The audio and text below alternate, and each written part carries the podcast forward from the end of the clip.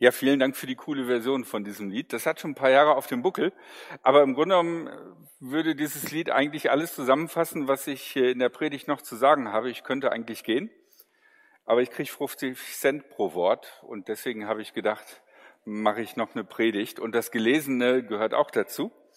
Deswegen lese ich den Predigtext, der für den heutigen Sonntag bestimmt ist und der stammt aus der Apostelgeschichte, dem sechsten Kapitel und beschreibt die erste Gemeinde in Jerusalem, wie sie gerade im Aufbruch ist. In dieser Zeit wuchs die Gemeinde stetig. Eines Tages beschwerten sich die Zugezogenen, sie warfen den Einheimischen vor, ihre Witwen bei der täglichen Speisung zu übergehen. Darauf beriefen die Zwölf eine Versammlung aller Jünger ein und sagten, so geht das nicht. Wir können doch nicht die Verkündigung vernachlässigen und selbst an den Tisch das Essen austeilen. Brüder, wählt aus eurer Mitte sieben Männer aus. Sie sollen einen guten Ruf haben und vom Geist Gottes und von Weisheit erfüllt sein. Ihnen werden wir diese Aufgabe übertragen. Wir dagegen werden uns dem Gebet und der Verkündigung widmen. Der Vorschlag fand die Zustimmung der Versammlung. Sie wählten Stephanus, einen Mann mit festem Glauben und erfüllt vom Heiligen Geist. Außerdem Philippus, Prochorus, Nikanor, Timon, Paramenas und Nikolaus aus Antiochia, der früher zum, zum jüdischen Glauben übergetreten war. Diese sieben ließ man vor die Apostel treten. Die, betret, die beteten für sie und legten ihnen die Hände auf. Das Wort Gottes breitete sich aus und die Gemeinde in Jerusalem wuchs immer weiter. Sogar von den Priestern nahmen viele den Glauben an. Okay, drei Gedanken möchte ich euch mit auf den Weg geben. Und der erste Gedanke ist eine ganz normale Situation. Lukas berichtet also von dieser allerersten Gemeinde, die Christen in ganzer Welt als Vorbild nehmen und wo man immer davon schwärmt, boah, wie war das damals, als pro Woche irgendwie paar hundert Leute irgendwie mehr im Gottesdienst waren jede Woche. Das war doch mal eine tolle Zeit. Die Gemeinde wächst also und sie hat ein aktives Gemeindeleben. Dazu gehört das Essen ausgeben für Menschen, die nicht viel zu essen haben. Und das war in der damaligen Zeit, wo es noch keine sinnvollen Rentenstrukturen gab, waren das ganz oft Witwen. Leider allerdings wurde bei diesem tollen Wachstum und bei all dem, was die Gemeinde macht, jemand vergessen. Nicht irgendwelche Menschen, zufällige, einzelne, sondern eine konkrete Gruppe.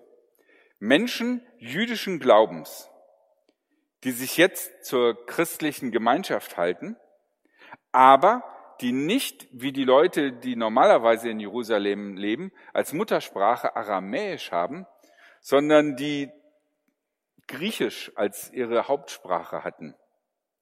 Das waren also Zugezogene. Ich kann das leider nicht so richtig sagen, aber ich habe gehört, weil ich bin ja auch ein Zugezogener, im Schwäbischen soll es so in den Dörfern so bestimmte Ghettos geben, wo diese neuen Häuser stehen und wo die Neigschmeckte wohnen oder so ähnlich. Ich weiß nicht genau, wie man das beschreiben kann. Und auch in dem Dorf, wo wir wohnen, gibt es so einen Bereich, wo so Zugezogene leben. Vielleicht könnte man das Ganze auch äh, sehen als Menschen, zum Beispiel Schwaben, die in Berlin hingeraten sind. Oder Leute, die ins Ruhrgebiet geraten sind und da fragen, wieso essen die Currywurst oder so. Vielleicht könnte man das auch auf der Folie sehen, ähm, Integration von Migration in der Kirche. Aber ich möchte gar nicht so ein politisches Thema aufmachen, sondern ich glaube, theoretisch kann es in unterschiedlichen Gemeinden irgendeine Gruppe sein die das Gefühl hat, wir werden gar nicht richtig wahrgenommen. Das kann zum Beispiel in einer sehr jungen und dynamischen Gemeinde sein, dass die alten Leute sagen, boah, wir werden gar nicht wahrgenommen. Äh, da ist gar nichts mehr für uns oder so, das ist alles viel zu laut, viel zu schnell, wir kommen da gar nicht mit.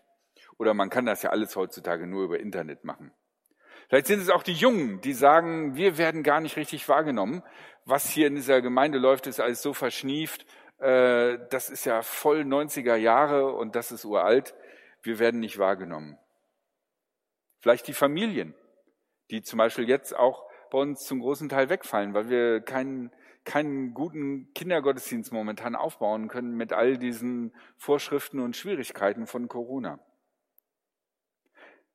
In vielen Gemeinden hört man auch, dass Singles sich ein bisschen ausgesingelt fühlen, weil sie sagen, dieses christliche Ideal von einer schönen, netten Familie, Vater, Mutter und drei Kinder und so, wo haben wir da Platz, wo werden wir wahrgenommen? Uns nimmt keiner richtig wahr, sondern wir, wir stehen immer so ein bisschen daneben. Dann gibt es vielleicht noch Menschen mit Hunden, Menschen mit Motorrädern, Menschen, die geschieden sind und die auf einmal nicht mehr in die heile Welt des Christentums reinpassen. Also es gibt unzählige Gruppen. Irgendjemand wird immer außerhalb des Mainstreams einer Gemeinde stehen. Und jede Gemeinde wird einen Mainstream entwickeln. So funktionieren die Dynamiken unter Menschen. Hier also in dem Fall in der Urgemeinde, in der super tollen Gemeinde, die super krass wächst und ganz nah bei Jesus ist, sind es die griechischsprachigen Leute. Zum Glück haben wir hier keine griechischsprachigen Leute. Kann jemand Griechisch hier? Keiner? Ja, mein Gräkum liegt zu lange hin, ich könnte da auch nicht sagen, ich kann Griechisch. Okay. Es läuft also in dieser Gemeinde nicht rund.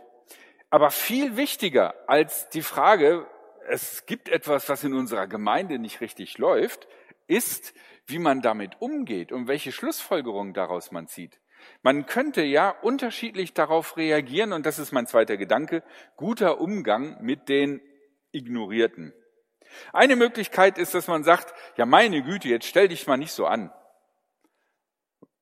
Christsein ist nicht immer lustig oder so, und wenn die Lieder dir nicht passen, dann musst du halt dich dran gewöhnen. Fertig, aus. Aber so wird das in der Urgemeinde nicht gelöst, sondern in der Urgemeinde ist sofort klar, da muss was getan werden. Das können wir nicht so weiter lassen.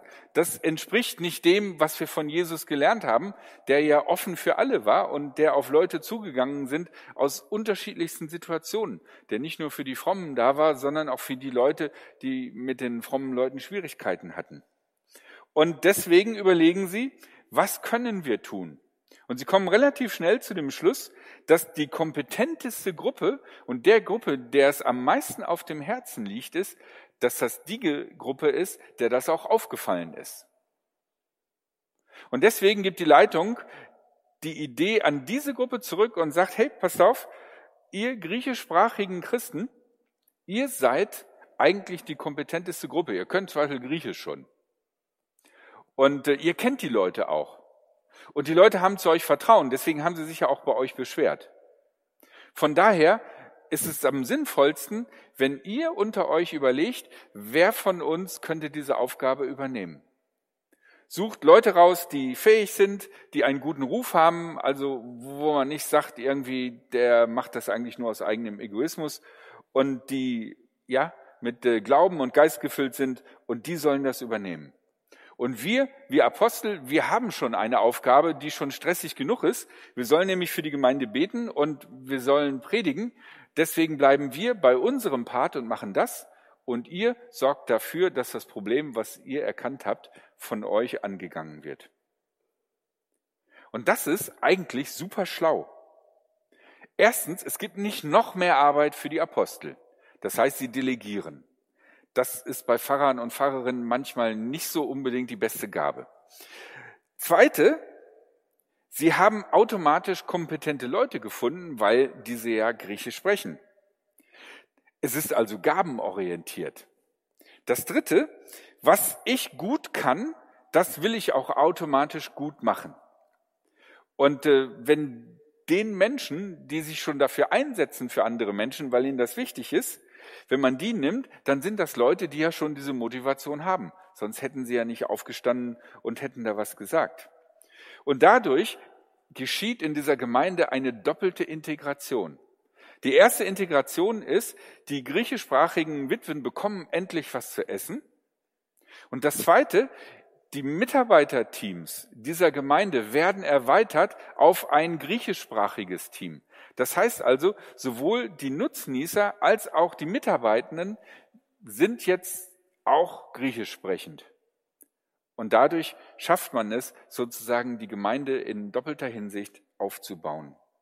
Und das entspricht ziemlich genau diesem Körperbild, was äh, Paulus anführt, wo er sagt, der Mensch hat unterschiedliche Körperteile und bestimmte Körperteile sind für bestimmte Sachen besonders gut. Und äh, deswegen sollten die Körperteile auch diese Aufgaben übernehmen. Und äh, was eine Hand machen kann, sollte eine Hand machen und nicht der Bauch. Versuch mal mit dem Bauchnabel zu schreiben, indem du es ins Bauchpiercing reinsteckst oder so. Das ist echte Quälerei. Also jedes Körperteil hat seine Aufgaben und Funktionen. Und von daher ein Gedanke aus dieser Predigt ist, welches Körperteil bist eigentlich du?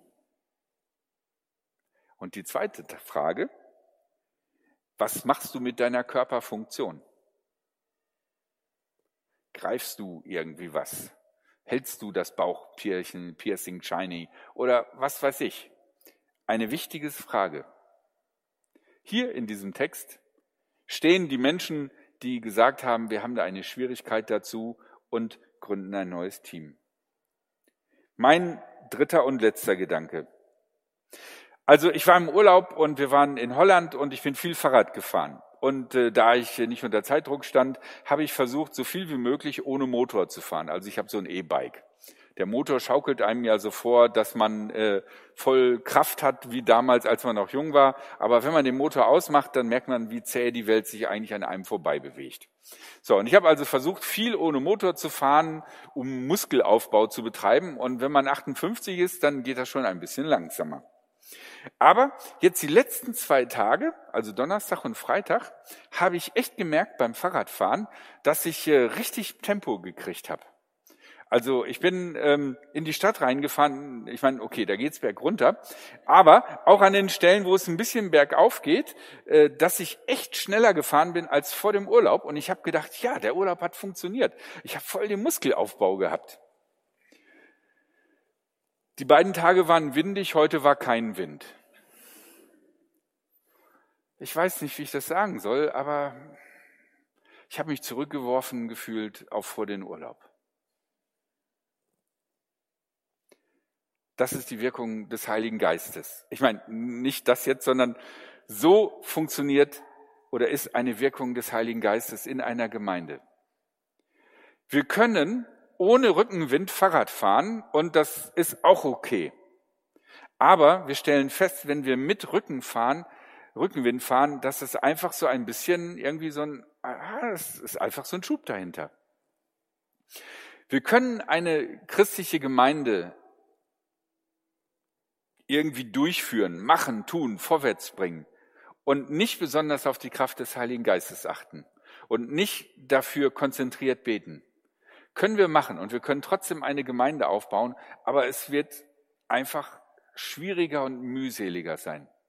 Als wenn wir im Blick haben, dass es nicht nur auf eine gute Organisation und auf eine gute und laufende Kommunikation basiert, sondern wenn wir auch auf die Kraft des Heiligen Geistes aufbauen.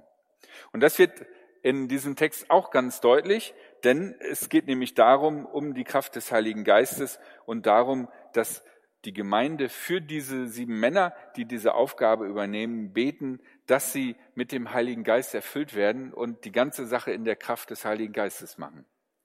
Natürlich hätten die das auch wahrscheinlich ohne dieses Gebet irgendwie gut hingekriegt. Aber ich glaube, es ist ein deutlicher Unterschied.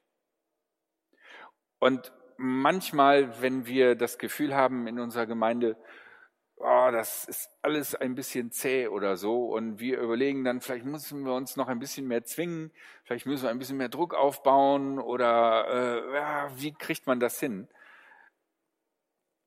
Wir neigen, glaube ich, in der evangelischen Kirche manchmal dazu, stärker auf das Organisatorische zu gucken. Und ich glaube, es ist wichtig, dass wir auch darauf gucken, dass der Heilige Geist in uns und durch uns Dinge voranbringt so wie es auch ähm, Martin Gotthard Schneider in dem Lieb Ein Schiff, das sich Gemeinde nennt, sagt, dass der Heilige Geist das ist, was als Wind die Segel eines Schiffes vorantreibt. Das war meine Predigt. War ich in der Zeit oder so, weil ja die Stoppuhr gerade geht? Genau. Jetzt lasst uns Zeit nehmen, ähm, zwei Lieder zu singen. Und ähm, wenn ihr das Musikteam darin unterstützen wollt und mitsingen wollt, dann denkt an eure Maske.